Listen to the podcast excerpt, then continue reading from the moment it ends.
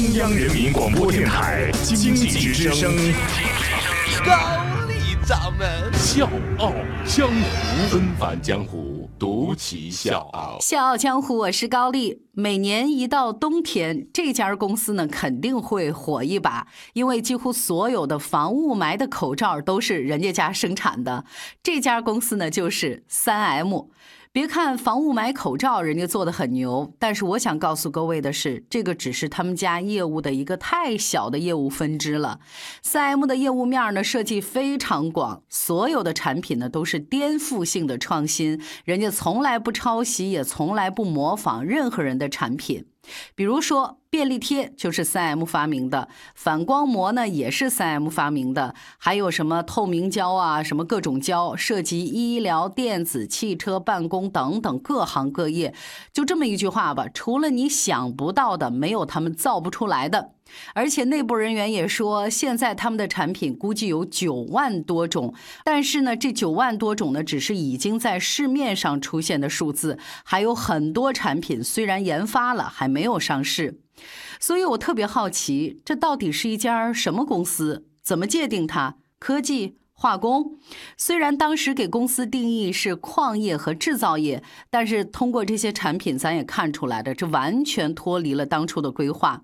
现在的三 M 呢，我只能说是一家不断创新的公司，而这家在全球都特别牛的公司，居然是因为失败而起家的。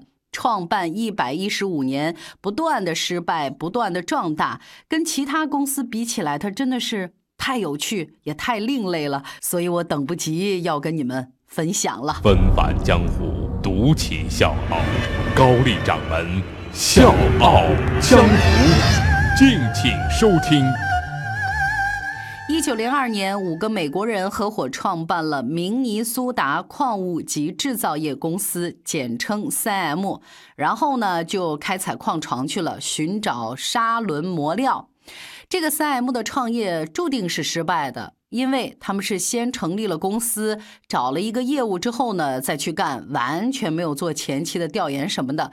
到了开采的时候，才发现这个矿床几乎没有任何价值。当时的三 M 真的是穷困潦倒，公司的股票狂跌不止，惨到什么程度啊？据说在酒吧里面，两股只能换一杯廉价的威士忌。董事会呢每周都在开会，那这些创办人呢不想放弃公司，就为了把公司维持下去，有的员工呢无偿上班。第二任总裁呢在任期的头十一年里面啊，听好了，十一年都没领过薪水。最后呢，有投资人就建议三 M 呢，你应该脱离采矿业，转行去做别的，别老在这儿闷头干了，已经完全没有什么前途了，对不对？在这样的情况之下，实在没辙的三 M 转行造起了砂纸。一九一四年，三 M 推出了第一个独家产品研磨砂纸，开启了三 M 时代。这之后发明的防水砂纸可以降低在汽车制造过程当中的粉尘污染。是特别受市场欢迎。一九二五年，他们发明的遮蔽胶带以及后来发明的玻璃纸胶带，就让大家发现原来胶带还有这么多的用法。然后呢，就开始尝试发明不同作用的胶带。那到现在为止，三 M 发明的各种胶带和胶粘剂已经达到了三百七十三种。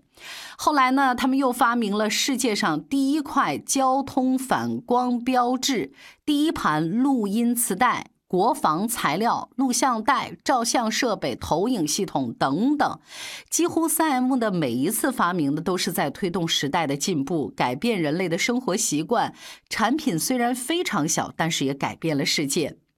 所以，我们试想一下。如果三 M 创业之初就成功了，那现在可能人家是什么矿业大佬，也就没有多元化的三 M。是失败让他们寻求变革之道，是失败造就了现在的三 M。三 M 呢是一个庞然大物。能在一百多年的时间里长久不衰，还能不断的发展，他们真的有自己独特的经营之道。这其中呢，特别值得说的就是三 M 尊重个人的创新精神。科技人员可以把百分之十五的时间花在自选的研究计划上。咱就举个例子，3M 的第一款纱布就是总经理用百分之十五的时间发明的。当时呢，只有二十多岁的麦克奈特成了总经理，他自己出钱搞了一个实验室，埋头苦干几个月之后呢，创造出了新的纱布，让 3M 扭亏为盈。这个事情呢，就让麦克奈特觉得公司不应该把所有的产品都放在一个篮子里，产品研发也不应该是靠某一个人，应该从内部自我突变，由员工来发挥个人的创新精神。三 M 的这种制度呢，在一定程度上会把每一个员工培养成为发明家。百分之十五的时间为以后的三 M 发展带来了不可思议的效果。呃，说呢，3M 有一名员工叫迪克德鲁啊，非常年轻。他呢去拜访一位客户，就到了一家汽车喷漆工厂的现场。他看到在汽车身上喷两种颜色的时候呢，分隔两种颜色的胶水和胶带是遮蔽不了的。汽车上漆之后呢，会留下非常难看的大斑块和不均匀的分割线。回来之后呢，迪克就发现实验室里没有类似的产品，然后他就着手研发。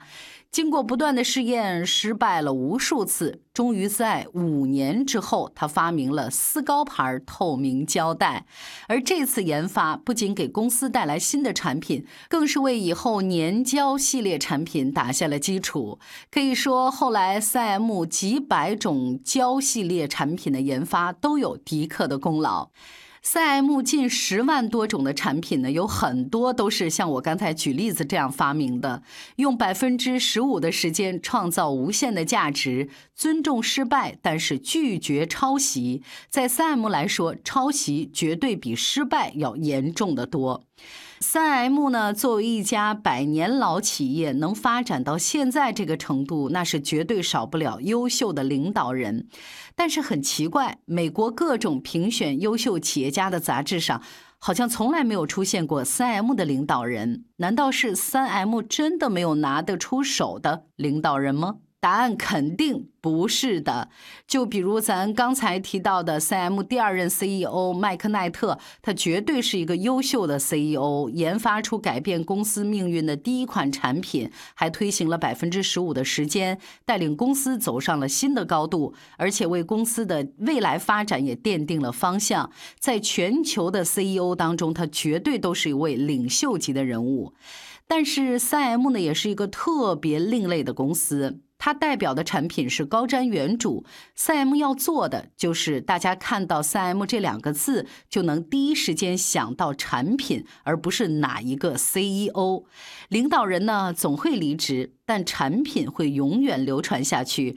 就比如苹果，大家第一时间想到的是乔布斯，第二个想到的是库克。那如果库克之后没有领袖级的领导人，大家就会觉得，哎呦。这家公司不行了。那如果领袖失败了，这个公司也会失败。就算领导人再优秀，也不会出现领袖。这个呢，就是三 M 的取胜秘诀之一。还有一个秘诀就是他们没有固定的部门。三 M 公司，你永远不知道他们下一步会推出什么。但是，即使永远不能预测三 M 会做什么，你却知道这家公司会继续取得成功。所以到现在为止，3M 有四十多个部门。那这些部门呢，可能每天都在发生人员和产品的变动，从来都不会固定下来。而 3M 的这种模式呢，是市场经济之下的最佳模式，被很多公司盛赞。但是很奇怪，他们复制不了，因为这是经过一百多年才形成的独特公司文化和战略。这就是 3M 的故事。靠失败起家，又因为尊重失败而壮大，是失败成就了一家伟大的公司。领导了 3M 五十二年的麦克奈特说：“如果你在众人四周筑起围墙，你得到的是绵羊。要听听有创建的人说的话，不管开始的时候这些话有多么的荒谬。”小江火是高丽，明天见。我是吴伯凡，邀请你在微信公众号搜索“经济之声笑傲江湖”，记得点赞哦。